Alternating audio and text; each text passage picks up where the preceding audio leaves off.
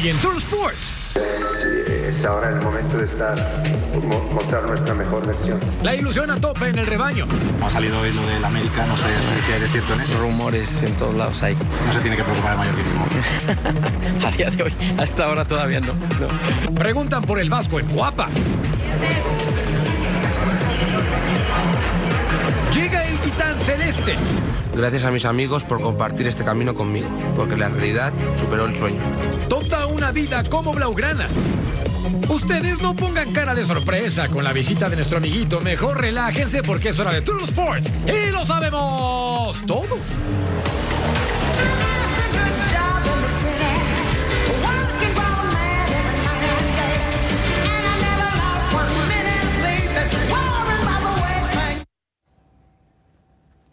Tina Turner, la reina del rock, murió a los 83 años tras una larga convalecencia de cáncer. El anuncio se dio a conocer a través de un comunicado en el que se detalla que la cantante falleció en su casa ubicada en Suiza.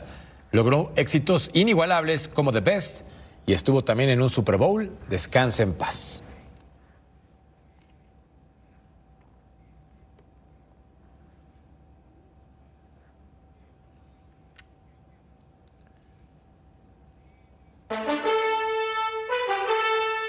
Con esa gigante de la música arrancamos esta edición de Troll Sports. Gracias por acompañarnos en compañía de Majo Montemayor. Mi nombre es Jorge Carlos Mercader. Estamos más que listos para la final del fútbol mexicano. Tigres recibe al Guadalajara y pinta para hacer un partidazo. Majo, ¿cómo estás? Ah, ¿cómo de que no? ¿Cómo estás, Jorge Carlos? Un gusto acompañarte y gracias a todos ustedes que desde casa nos acompañan en una nueva emisión de Total Sports. Sí, ya no hay boletos, la gente está como loca, no solo ah, afuera del estadio de Tigres, también en Guadalajara, en donde por cierto van a poner pantallas gigantes para que los que no consigan boletos para estar en el estadio puedan disfrutar tanto del partido de ida como el de vuelta ahí en las pantallas y echando fiesta, por supuesto. Para pasarla bien, nosotros también tenemos el Día de Medios presente con Belko Paunovic, Pollo Briseño y también el Pocho Guzmán. Escuchemos sus declaraciones. Y, esto, todo lo que hemos logrado o lo que se ha hecho hasta ahora, eh, y sobre todo en el campeonato regular, nos sirve. Ahora es el momento de la verdad, el mejor momento en el que uno aquí en el fútbol puede respirar, aspirar y y es, ahora el momento de estar, mostrar nuestra mejor lección. Para nosotros la palabra presión la convertimos en, exactamente lo que usted ha dicho, en, motivación. Y segundo, lo que acabo de también responder en la anterior pregunta, nosotros eh, no nos vamos a complicar las vidas y, y mirar más allá de lo que esto es. Es una final Luego, si se, si se gana, obviamente, será la, final que todos deseábamos desde hace mucho tiempo. Eh, pero qué pasaría o qué pasará es lo que añade la ansiedad. Es el enfoque. Mañana es la primera ronda, los primeros 90 minutos de la final. Enfócate a hacer tu trabajo bien, enfócate a recuperar y estar mentalmente fuerte y dar lo mejor al final de cuentas estoy muy agradecido con Tigres. Eh, en ese momento duré dos años, me tocó jugar varias finales, perder algunas, ganar otras y no, no, no, como revancha. Al final, en ese momento, yo, tenía la ilusión de jugar, de tener los minutos, tenía 22 años, quería tener participación, poder ir a los Olímpicos. No, es parte del, fútbol, ¿no? Sabes, cuando vas de, visitante, pues hay mucha gente eh, del equipo local, ¿no? Aquí se vende el 90% del aforo eh, en abonados y bueno, es, es, parte de, sabemos que tenemos que jugar con eso, ya lo hemos vivido, ya hemos venido a jugar acá, eh, hemos conseguido victorias importantes acá y, creo que es una gente que se entrega a su equipo. Nosotros nos vemos como ganadores, que al final de cuentas eso es lo que, lo que somos y lo que hemos sido todo este torneo. Eh, puede hablar mucha gente, la gente habla demasiado, de hecho, Ahí lo vimos al inicio del torneo, nadie confiaba en nosotros, que no íbamos a estar entre los cuatro primeros lugares, eh, que con puro mexicano era imposible. Estamos dando eh, a base de esfuerzo, dedicación, de mucho compromiso, esa competencia que, tenemos, eh, esa calidad de ser humanos que tenemos como compañeros, da para que la gente hable bien y mal de nosotros. Al final de cuentas somos, somos un equipo ganador. Más allá del cantante Peso Pluma que entrenó en las inferiores del Guadalajara, las fuerzas básicas de Chivas tienen éxito en la formación de jugadores mexicanos, incluso unos de nivel europeo. Y para esta final contra Tigres, más de un futbolista creció en las juveniles del rebaño. Tuvieron que pasar seis años para que Chivas estuviera en una final del fútbol mexicano. El rebaño vivió años de incertidumbre y su afición tuvo que aguantar varios fracasos, pero Belko Paunovic hizo del plantel rojiblanco un equipo. Y por supuesto, echó mano de la histórica cantera. Todavía no hemos hecho nada, todavía nos queda el, el último paso, el más grande, el más importante y por eso tenemos que mantener la humildad. Además de recuperar el nivel del Guacho Jiménez en la portería, el técnico serbio también potenció a canteranos como Gilberto Sepúlveda, Alejandro Mayorga, Carlos Cisneros, Fernando Beltrán y Ronaldo Cisneros, quien marcó el primer gol de Chivas ante el América en la semifinal de vuelta. Pero también miró al futuro y llevó de buena manera a las joyas más recientes del rebaño, Sebastián Pérez Buquet, Chiquete Orozco, que como central o lateral es indiscutible, y fue el anotador del gol que puso al Guadalajara en la gran final, o Pavel Pérez, quien jugó 20 partidos y es un relevo de lujo para Chivas. Paunovic respetó el ADN del Guadalajara y es el técnico rojiblanco más efectivo en torneos cortos y buscará el título del Clausura 2023 para convertirse en el nuevo ídolo de la afición. Así los canteranos de Chivas para esta final. Gilberto Sepúlveda, Alejandro Mayorga, Carlos Cisneros, Fernando Beltrán y Ronaldo Cisneros.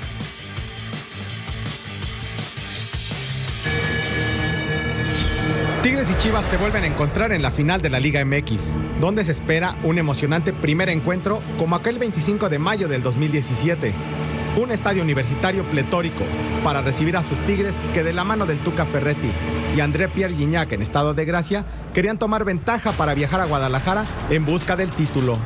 Del lado de Guadalajara, el trabajo de Matías Almeida daba sus frutos y no se conformó con solamente llegar a la final. El hambre del rebaño se reflejó en el marcador cuando a los 22 minutos Alan Pulido le dio la ventaja a los rojiblancos tras una salida en falso de Nahuel Guzmán. Nuevo error de Guzmán, que dio un rebote y Rodolfo Pizarro marcó el segundo para los tapatíos. Partido incómodo para los felinos que no encontraban su mejor fútbol en 84 minutos. Pero el hombre más importante en la Sultana, André Pierre Guignac, descontó y motivó a los suyos para buscar la igualdad. El volcán despertó y al 89, una precipitada salida de Rodolfo Cota le abrió la puerta del empate al francés. 2 a 2 final y reflexiones del pastor argentino sobre su rival. Es difícil ser mejor que Tigre, porque lo que ha logrado Tigre en este último tiempo es realmente muy importante. Ha logrado lo que se ve desde afuera, tener un equipo totalmente competitivo. Final abierta, con la ventaja para el rebaño que en ese momento aprendió la lección de no bajar los brazos ante los felinos. ¿Se repetirá la historia en esta edición del Clausura 2023? ¿Crees en el destino? Si dudas, escucha esto. El jueves 25 de mayo del 2017, Tigres recibió a Chivas en el Estadio Universitario en la final del fútbol mexicano.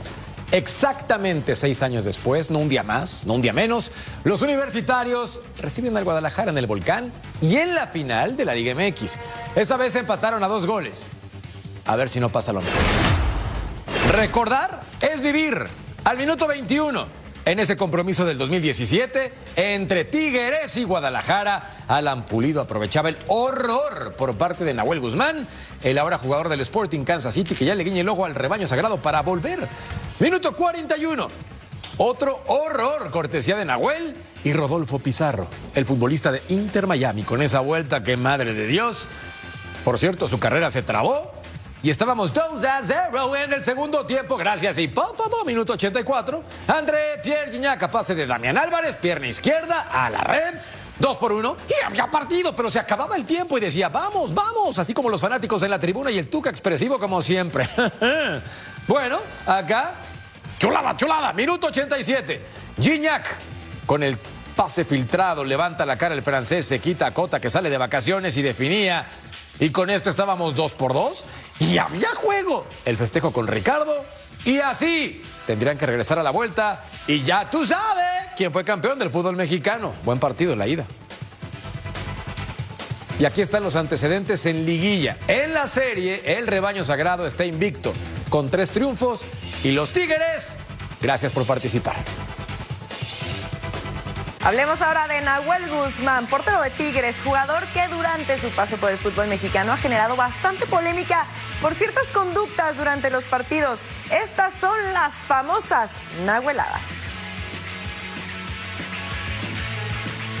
El arquero Nahuel Guzmán es uno de los elementos más importantes de Tigres. Cada torneo hace atajadas que valen triunfos para los felinos. Sin embargo, su nivel futbolístico no es por lo único que llama la atención. Sus constantes excesos de confianza lo llevan a cometer varios errores, que incluso terminan en goles en contra o en graves desaciertos. Incluso nunca le importó que se jugaran partidos de liguilla. En la última eliminatoria ante Rayados recibió un gol en la ida por medir mal el balón. Y justamente en la final entre Chivas y Tigres del 2017, Nahuel volvió a ser de las suyas. No rechazó correctamente un balón que significó el gol para Chivas, uno de los que lo llevó a ser campeón en aquella ocasión. En algunos casos cometió hasta actos violentos que significaron una expulsión o un penal en su contra. En el partido decisivo de la Apertura 2014 en contra de América se hizo expulsar por una entrada ante Michael Arroyo. En la final del X Cup del 2018 un codazo sobre Edgar Jiménez de Cruz Azul le valió la tarjeta roja. Ante antes lo mismo. Con balón en sus manos realizó una patada en contra del delantero lagunero Eduardo Aguirre en el Clausura 2020. La final del Clausura 2023 se enfrenta a los Tigres en contra de las Chivas. Y así es como el nombre de Nahuel Guzmán no solo se relaciona como buen guardameta, también es sinónimo de peligro para su propio equipo. Ahí los felinos confiarán ciegamente en su guardameta y esperan que deje esos desplantes y los lleve al octavo título de su historia.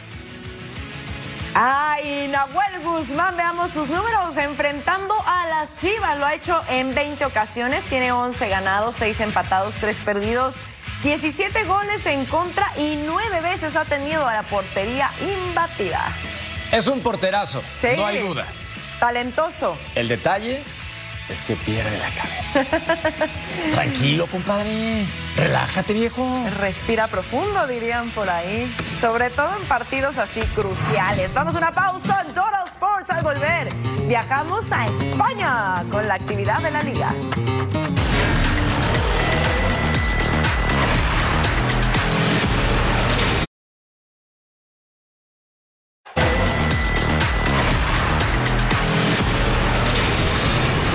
Y ole, viajemos a España para la Liga, jornada 36, Real Madrid contra Rayo Vallecano. Todos los jugadores del equipo merengue salieron con la playera de Vinicius en apoyo al brasileño por actos de racismo en su contra.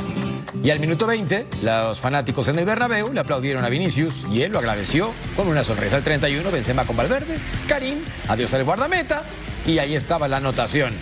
Por cierto, Vinicius festejaba con Florentina en el palco después de esta gran jugada por parte del segundo lugar en la tabla de goleo, abajo de Robert Lewandowski. Sí, señor. En el segundo tiempo, gracias y pa, el pase de Raúl de Tomás, el impacto y el gol. El español, ex Periquito, marcaba el uno por uno. Ya, ya juego. Pero esto no se acaba hasta que se acaba. Minuto 88. Rodrigo. Y el gol Gran definición por parte del brasileño. Celebraba en honor también de Vinicius. Y así, el equipo merengue, merengue, uh, ah, sacaba la victoria. ¿Y todo para qué? Después de que el conjunto del Barça fuera campeón en la liga.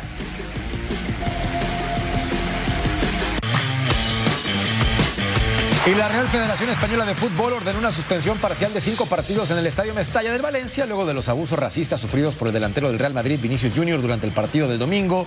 También anunció una multa de 45 mil euros para el conjunto naranjero. Vaya problema en España. Y no es algo nuevo, ha pasado con varios jugadores por insultos en el 93, en 2005 y también en 2006. Ahora Tristemente la historia se repite.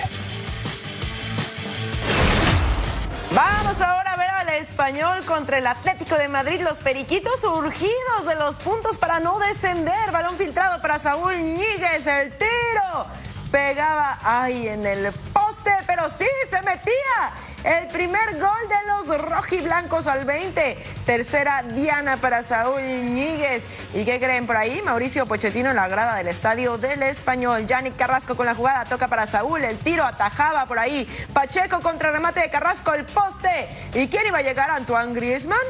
Parecía que la línea salvaba a Pacheco, hay que verlo nuevamente, pero se iba a revisar en el bar. ¿Y qué creen? Ese balón sí entró. Así que el francés llega a 14 dianas en la temporada y las cosas se ponían 2 a 0. Sí cuenta, señores. Dame esos 5. Ya para el segundo tiempo, el tiro de Ángel Correa tapaba a Fernando Pacheco en el contrarremate Carrasco. Dice Comper y pone el 3 a 0. Corner, el cabezazo del Cachorro Montes y despierta al español con su segunda diana de la temporada. Bien ahí, cosas 3 a 1. Y acá el falta de Ivo Gravich sobre Javier Puado. Se marca el penal y José Lu llega a marcarlo el centro. Cabezazo de Vinicius Sousa. Cifras definitivas del brasileño que rescata el punto. El español suma uno y busca salir de la zona de descenso. Empatan a tres Español y Atlético de Madrid. Otro equipo que se juega la vida, el Getafe enfrentaba al Betis en el estadio Benito Villamarín y al minuto 9, Aitor Ruibal con Sergio Canales se anima, impacta y la pelota desviada. El español de 32 años, no, otra oportunidad al 29, Sergio Canales. En corto, Aitor Ruibal, el impacto de larga distancia y atrás el guardameta David Soria, el portero nacido en Madrid, sacando la pelota sin tantas complicaciones. Al 47, William José, a José Pérez, el impacto de nuevo Soria. Y luego Ruibal dispara en el rebote. Juanmi no puede empujar. El extremo derecho se equivocaba de manera brutal al 56. Juanmi y Soria, sencillo, al 61. Centro por izquierda, a José Pérez con la cabeza apenas por un costado y las que no hagas ya tú sabes. Minuto 68. Corner kick. Omar Aldrete. No el mexicano, sino el paraguayo, el defensor, anticipa y marcaba el 1 por 0, resultado de oro. Por eso el festejo en la banca. Potencia y calidad al 78, Germán Petzela. Patea en el cuello a Porto, el argentino ex Fiorentina es expulsado, ganó el Getafe extra extra. Sí, pancarta contra el racismo en el Estadio Martínez Valero y el Elche que lleva en segunda división casi tres semanas, pero quieren irse con dignidad, enfrentando al Sevilla, al 9, Pape Güelle y Youssef Nesiri. Se la pasa a Eric Lamela y dispara el argentino llegando a cinco dianas, engañando a Edgar Badía. Sevilla marcaba primero. Fuerte la barrida aquí de Pape Güelle sobre Lucas Boyé. Expulsado. Partido a tu casa. El centro por derecha. José Antonio Morente remata ahí de cabeza. Y el gol por encima de Nava superando a Dimitrovic que pudo haber hecho más y estábamos uno a uno. Tete con su cuarto gol de la campaña. Alex Telles con el tiro raso. Rafa Mir no puede cerrar la pinza. El 91 centro por izquierda. Peremilla remata de cabeza. Pero ahí estaba Dimitrovic en el fondo. Elche y Sevilla empatan por la mínima. Más de la Liga Villarreal contra Cádiz. Nos vamos al minuto 20 de actividad. Nicholas Jackson, el senegalés de 21 años, ven la potencia con permiso del guardameta. Chao, gracias por participar y después esto. Ajá, qué definición. Se quitó el guardameta Jeremías Ledesma. Su gol número 10 de la temporada. Crack. Al 42, Manu Trigueros. El español con más partidos en la historia del Villarreal tenía la pelota, recibe a continuación y después anota de esta manera. Cholada, cholada. Sin embargo, la van a revisar en el VAR y se lo van a anular. Hay una falta clarísima. Vean el jalón de playera. Indiscutible. Minuto 45. Gerard Moreno con la asistencia a continuación con Nicolás Jackson. Se quita otra vez al portero y vean el golazo. 2 a 0. Doblete para el futbolista africano. El submarino amarillo gana sin problemas contra el Cádiz en la jornada 36 de la Liga de las Estrellas. Así las posiciones en la jornada 36, Barcelona en el lugar número uno con el título, mientras que el Real Madrid, Atlético y Real Sociedad están en puestos de Champions en la Europa League, el Villarreal y el Betis, y en la Conference League, Athletic Club. Jordi anunció que saldrá en junio del Fútbol Club Barcelona y con su despedida queda en el recuerdo la generación que consiguió ganar el sextete. Alba era el último estandarte y ha decidido decir adiós. La brillante carrera de Jordi Alba en Barcelona llega a su fin. Este domingo, cuando enfrenten al Mallorca, será el último partido del Camp Nou y de Alba en la temporada. El español de 34 años tenía contrato hasta 2024, pero decidió que era momento de tomar otro camino. Y he tomado esta decisión por, por- porque era, creo que era lo mejor para el club y para, y para mí. Eh, luego pues se verá si eh, dónde juego, dónde, dónde jugaré, pero en ese sentido pues eh, te soy honesto y no, no tengo ni una oferta de, de ningún equipo. El club culé vio nacer el fútbol de Alba en las categorías juveniles. Pero después de salir del club de sus amores antes de debutar, regresó en 2012 para iniciar un amor inolvidable. Mi mayor deseo siempre fue ser jugador del Fútbol Club Barcelona. Y mi memoria está llena de innumerables recuerdos que guardo con mucho cariño. Defendió por 11 temporadas los colores blaugranas, 458 partidos en el club y 19 títulos desde que debutó oficialmente ante la Real Sociedad el 19 de agosto del 2012. Y 11 temporadas después me siento muy orgulloso y plenamente satisfecho de todo lo que hemos conseguido juntos. Seis títulos de liga, una Champions League, un Mundial de Clubes y cinco Copas de Rey lo avalaron como uno de los mejores laterales de todo el mundo.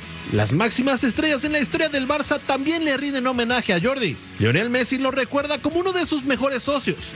34 goles en conjunto anotaron ambos íconos blaugranas.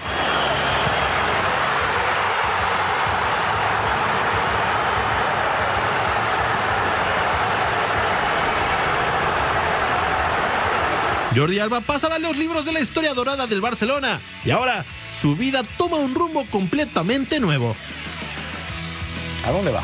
Y bueno, pueden ser varias opciones. Decía que no tiene ninguna oferta formal por parte de ningún club. Los medios están manejando algunos rumores de que puede irse a España, quedarse en España, irse a Italia o inclusive a Arabia Saudita. Ahora, el último que nos llegó es al Toluca. Ah, Está fácil, decide Esa fácil, última Jordi. no es cierto, no es cierto. Ah, al volver, ¿tenemos que platicar en serio del América?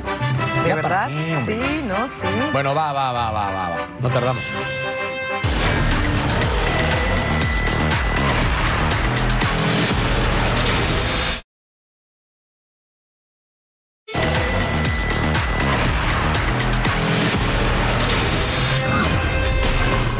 Después de un corto romance, América y Fernando Ortiz se divorciaron. Y eso que el Tano le prometió a su club el sol, la luna y sobre todo estrellas en su escudo, pero no le cumplió. A un par de días de su rompimiento, al AME le sobran pretendientes. De hecho, hasta un analista se le declaró públicamente, sí, yo sé, increíble, pero pronto sabremos a quién le dará el sí. La salida de Fernando Ortiz como técnico del América deja un vacío en el banquillo más codiciado del fútbol mexicano. Dirigir a las Águilas es una responsabilidad y al mismo tiempo un reto que pocos tienen la jerarquía para asumir. En las últimas horas tomó fuerza la posible llegada del ex seleccionador uruguayo Diego Alonso, que ya sabe lo que es ganar en México con Pachuca.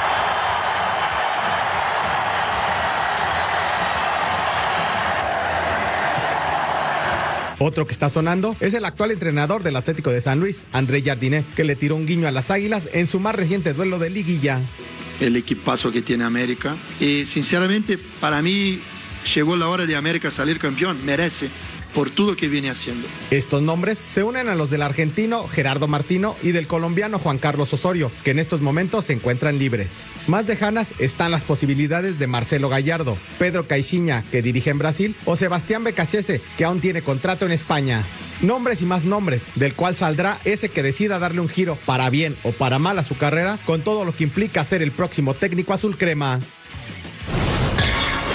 Y vamos bien, tenemos tarea para ahora, para la tarde y mañana nos, nos esperamos resolverla durante eh, estos días y bueno, mañana hay partido, ¿no? pero estaré yo aquí hasta el sábado, así que en estos días tendremos que resolver la- los pequeños flecos que quedan por, por atar. Bueno, vamos encaminados, pero bueno, sí, vamos encaminados. Quiere quedarse, Javier. Sí, ya lo ha dicho varias veces, ¿no? Como ha salido hoy lo del América, no sé si hay de cierto en eso. Rumores en todos lados hay. No se tiene que preocupar el mallorquinismo. A día de hoy, hasta ahora todavía no. Su representante dice no, no, pero tal vez sí, sí. Entonces los técnicos con perfil Águila, André Jardiné, actual entrenador del Atlético de San Luis, Hernán Crespo, argentino, Diego Alonso, uruguayo, Javier Aguirre, mexicano, mano. Ha llegado el titán Salcedo a la Ciudad de México para reportar como refuerzo de Cruz Azul. El defensor quiere aportar toda su experiencia en la saga cementera y Armando Melgar está en el aeropuerto, nos tiene todos los detalles porque ahí fue a recibirlo en el momento exacto y platicó con él. Finalmente, después de varias semanas de negociaciones, Carlos Salcedo ya está en la Ciudad de México y en las próximas horas va a ser presentado como jugador de la máquina celeste de Cruz Azul para la apertura 2023. Vamos a escuchar cuáles son las impresiones de Carlos Salcedo horas antes de convertirse en jugador de la máquina. No, es un sueño, la verdad. Eh, ¿Sabes lo que representa Cruz Azul? La verdad que no me la creo, porque te digo, estoy Estoy contento de, llegar a, la magnitud de, esta institución, sé lo que conlleva estar acá. Siempre me, visualicé jugando en algún equipo de la capital desde niño y ahora se me cumple, ¿no? Y he jugado en uno de Guadalajara, uno de Monterrey, ahora uno en Ciudad de México, entonces la verdad que tengo, tengo muchos sentimientos y, ganas de arrancar.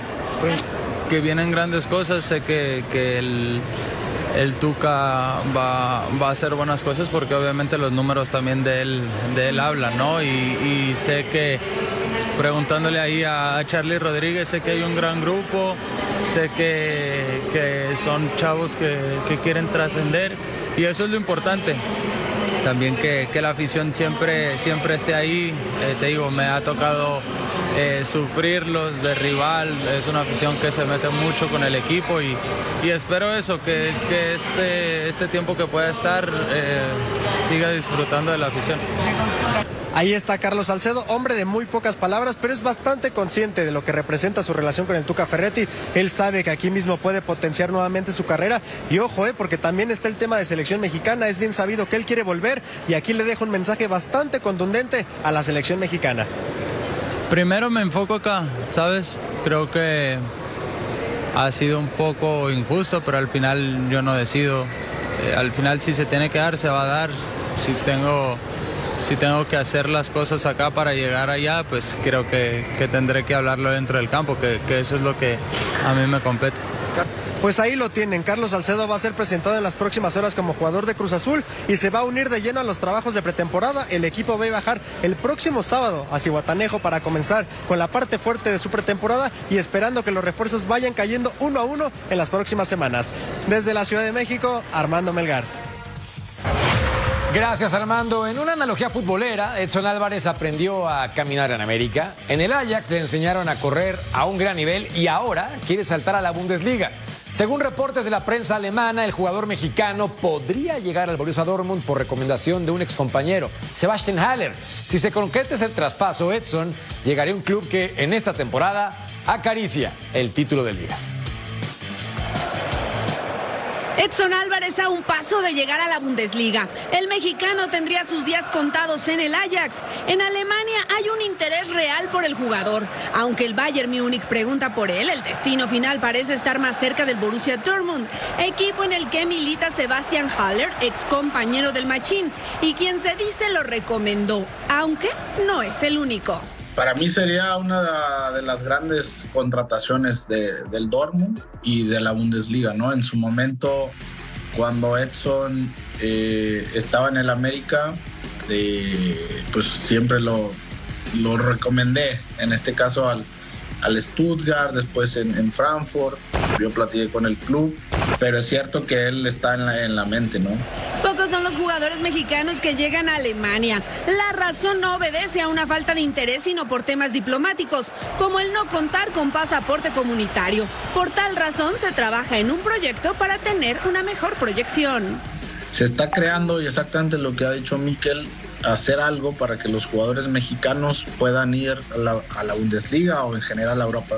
Quieren jugadores mexicanos. De que puedan irse antes es jóvenes, jugadores mexicanos, Alemania. Eso, eso es lo ideal, ¿no? Porque, eh, como te digo, los clubes se voltean y dicen, quiero este jugador mexicano, sí, pero es muy caro. De concretarse la llegada, Edson Álvarez se convertiría en el noveno jugador mexicano en militar en la Bundesliga. Gracias, Fabiola Bravo. Mexicanos que han jugado en Bundesliga, Javier Hernández, Marco Fabián, Aaron Galindo, Andrés Guardado, Pavel Pardo, Francisco Rodríguez, Carlos Salcedo y también Ricardo Osorio. Y después del fracaso de la selección mexicana en el Mundial de Qatar, comenzaron los cambios en la estructura de la Federación Mexicana de Fútbol. John de Luisa dejó el cargo como presidente y su lugar será tomado por Juan Carlos La Bomba Rodríguez. Además, Rodrigo Ares de Parga será el director deportivo y también fueron incluidos Duilio Davino y Andrés Lilini para que finalmente sean los hombres encargados de la nueva gestión del fútbol mexicano. Así es como queda el organigrama, como usted lo ve ahora mismo en pantalla. Juan Carlos Rodríguez, comisionado del fútbol mexicano. Rodrigo Ares de Parga, director general de selecciones nacionales. Andrea Rodebock, directora de selecciones femeniles. Duilio Davino, director de selecciones varoniles. Eh, sucediendo a Jaime Ordiales y finalmente Andrés Linini, director de selecciones menores, sucediendo a Luis Pérez. Y aquí una muy buena noticia. Y es que el próximo 7 de junio el puerto de Mazatlán va a vivir por primera vez la visita de la Selección Nacional de México, juego que se llevará a cabo en la casa de los cañoneros del Mazatlán. El Kraken se va a engalonar con el encuentro amistoso del tricolor ante la selección de Guatemala dirigida por Luis Fernando Tena, compromiso que se llevará a cabo en punto de las 19 horas del Pacífico. Y también en lo dicho, Estadio Kraken, Tricolor, Guatemala, miércoles 7 de junio, amistoso internacional. Se había mencionado que sería Trinidad y Tobago. Finalmente será con Guatemala este partido amistoso. La buena noticia es poder ver al Tri jugando en Mazatlán, que por cierto es un puerto hermoso. Pausa, volvemos a Troll Sports porque les tenemos que platicar. Mira nada más. Ah, no suspires. Por la Copa Italia, sí. Ah, ya, ya, ya. No tardamos.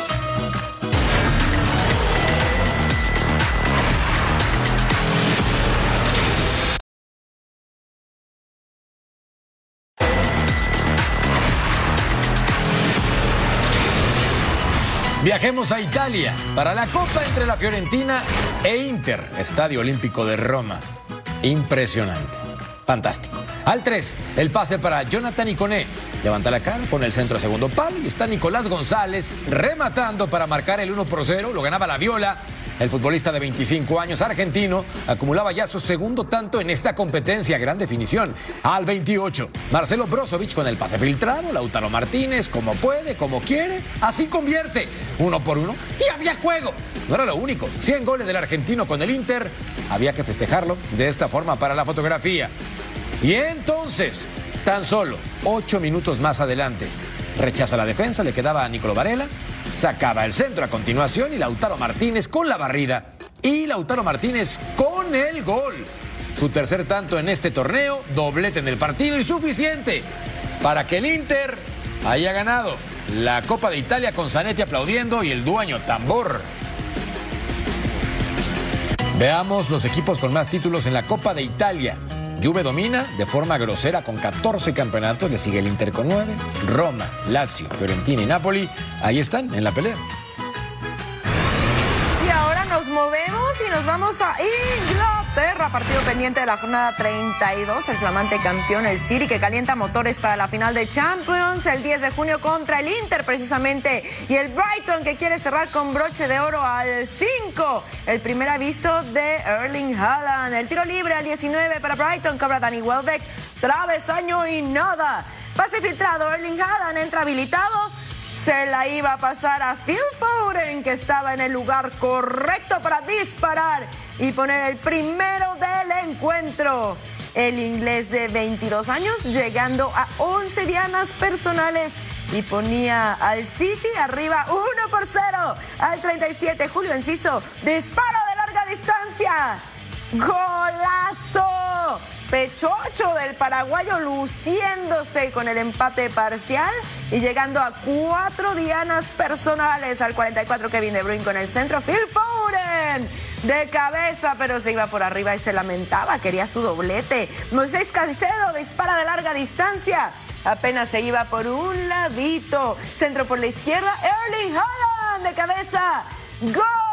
Espérenme, no hay que celebrarlo, lo van a checar en el bar y lo anulan por un jalón de Haaland sobre el defensa. Quería el 37 el vikingo. No alcanza para más. Brighton y City empatan a uno.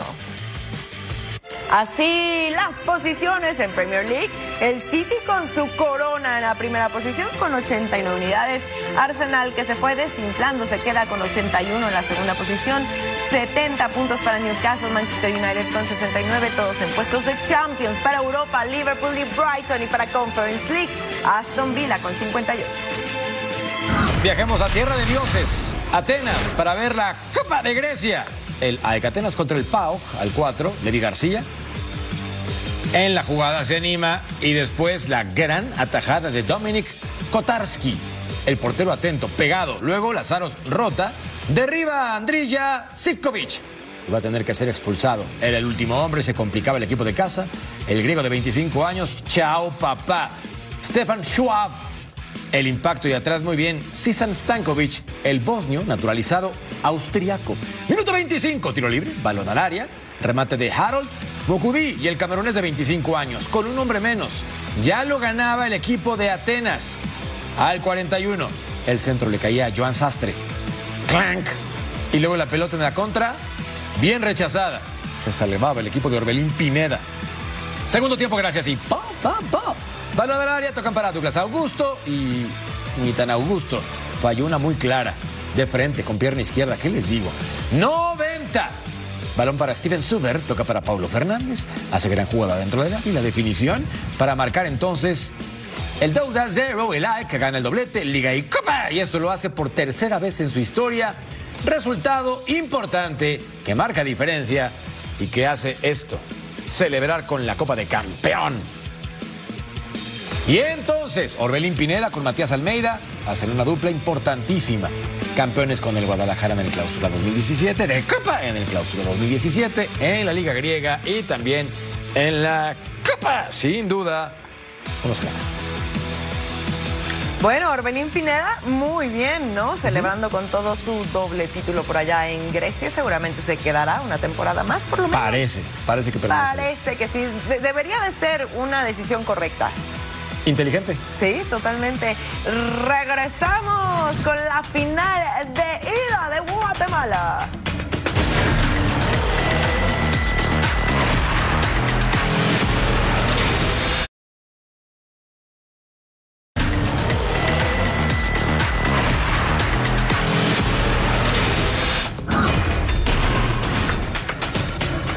Y que el rodar del balón haga palpitar el corazón de amantes del fútbol. Con el pase de Winter Bradley, sirvió la pared de pelota al sector derecho dentro del área. Buscaba el arco directamente Jiménez, o al menos esa era la impresión que quedaba. Estamos jugando, cuidado con esta acción, ese mano a mano. Frank de León, remate cruzado. Un pequeño susto nada más. Oscar Santis. Santis con el centro, con violencia. Recepción de pecho dentro del área difícil. Porque llegaba con violencia y disparo. Cristian Hernández. Y un derechazo para vencer al portero Calderón. La ventaja para su equipo y cuidado. ¿Será que hay segundo dentro del área? Reclaman penal. ¿Qué dice el árbitro? ¿Qué dice el árbitro? El árbitro dice que es penal. Se perfila. José Calderón se prepara el disparo.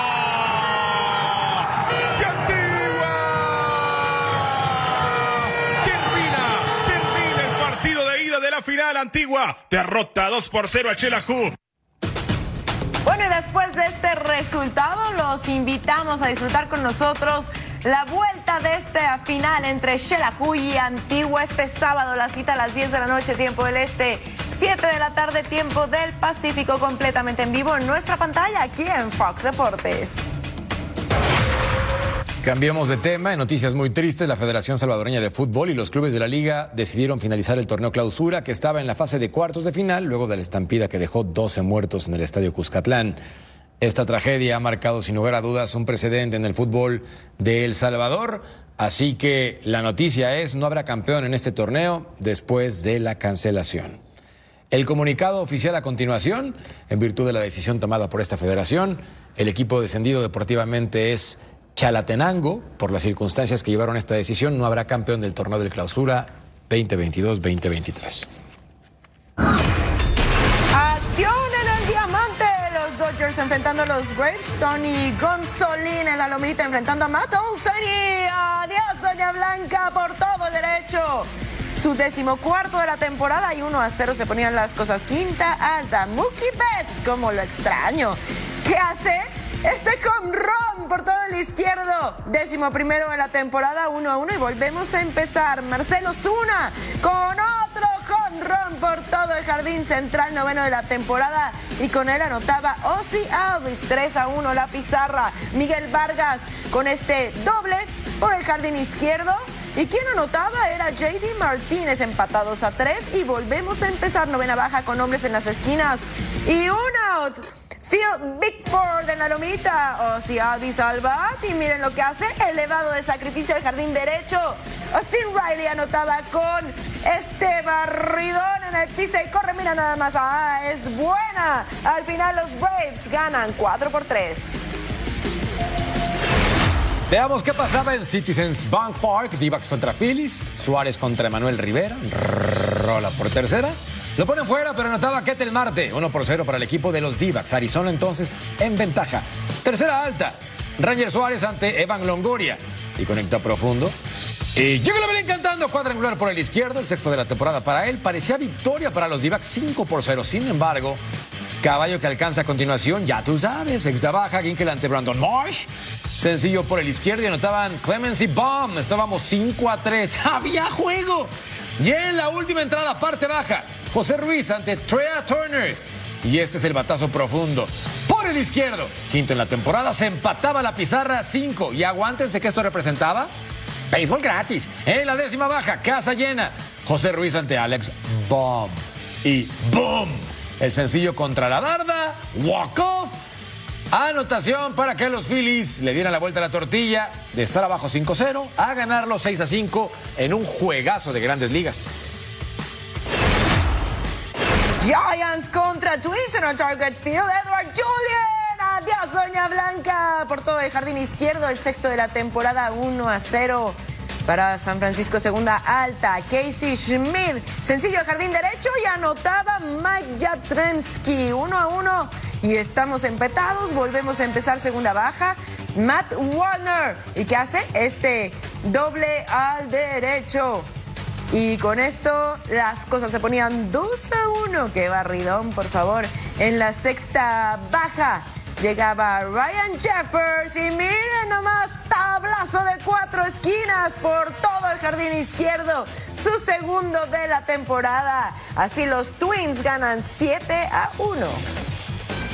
Y tenemos juegos de nivel, de calidad, papá. Phillies contra Braves, 4 del Este, una del Pacífico este sábado. Y también los Red Sox contra mis divas de toda la vida, 7 del Este, 4 del Pacífico en vivo por la señal de Fox Deportes.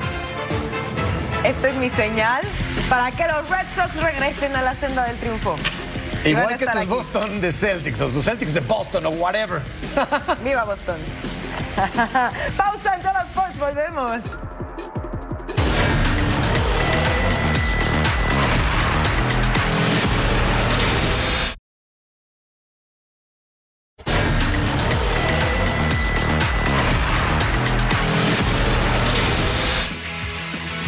Así se mueve el mundo del deporte. Se confirmó el regreso de manera oficial del fabricante japonés Honda, que estará de vuelta en la Fórmula 1, de la mano de la escudería Aston Martin para la temporada 2026. えー今日お集まりいただいたのは、えーその F1 についてホンダの新たな展開をお知らせするためです、えーホンダはこの度えー2026年シーズンよりえーパワーユニットサプライヤーとして FIA フォーミュラ1世界選手権にえー参加することと el liniero defensivo Damar Hamlin regresó a los entrenamientos con los Bills de Buffalo rumbo a la próxima temporada de la NFL, después del paro cardíaco que sufrió en enero en pleno emparrillado. Diana Flores hace historia y se convierte en la primera jugadora de flag football que tendrá artículos en el Salón de la Fama del Fútbol Americano Profesional. En el museo se exhibirán la playera con la que protagonizó el famoso comercial que se transmitió en el pasado Super Bowl. Etapa 17 del Giro de Italia. Alberto Dainese ganó la etapa con un final de photo finish sobre Michael Matthews. En la clasificación general se mantiene como líder el británico Geraint Thomas.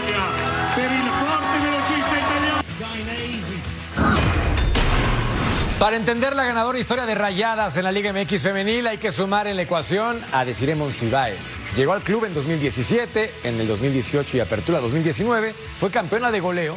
En septiembre del 2021 se convirtió en la primera jugadora en llegar a 100 goles en la liga, competencia en la que presume y con justa razón ser la máxima anotadora en la historia y ahora pelea por su tercer campeonato con el club. Alejandra Delgadillo con más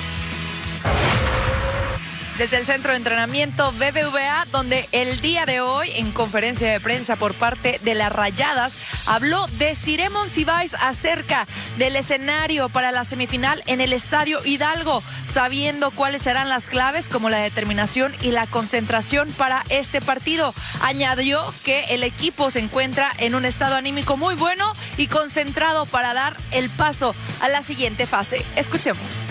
Obviamente son referentes, estuvieron en España, fueron eh, goleadoras de la liga. Eh, para mí, tener la cercanía, en edad, tener este como la misma era que estuvimos disfrutando cuando estuve en selección con Charlene. A, Jennifer Hermoso no la conozco en persona, pero obviamente sé que tiene su, calidad eh, personal y su calidad futbolística. Creo que no es que nos esmeremos en marcarlas a ellas, simplemente tenemos a otras jugadoras como Carla Nieto, las centrales también muy importantes.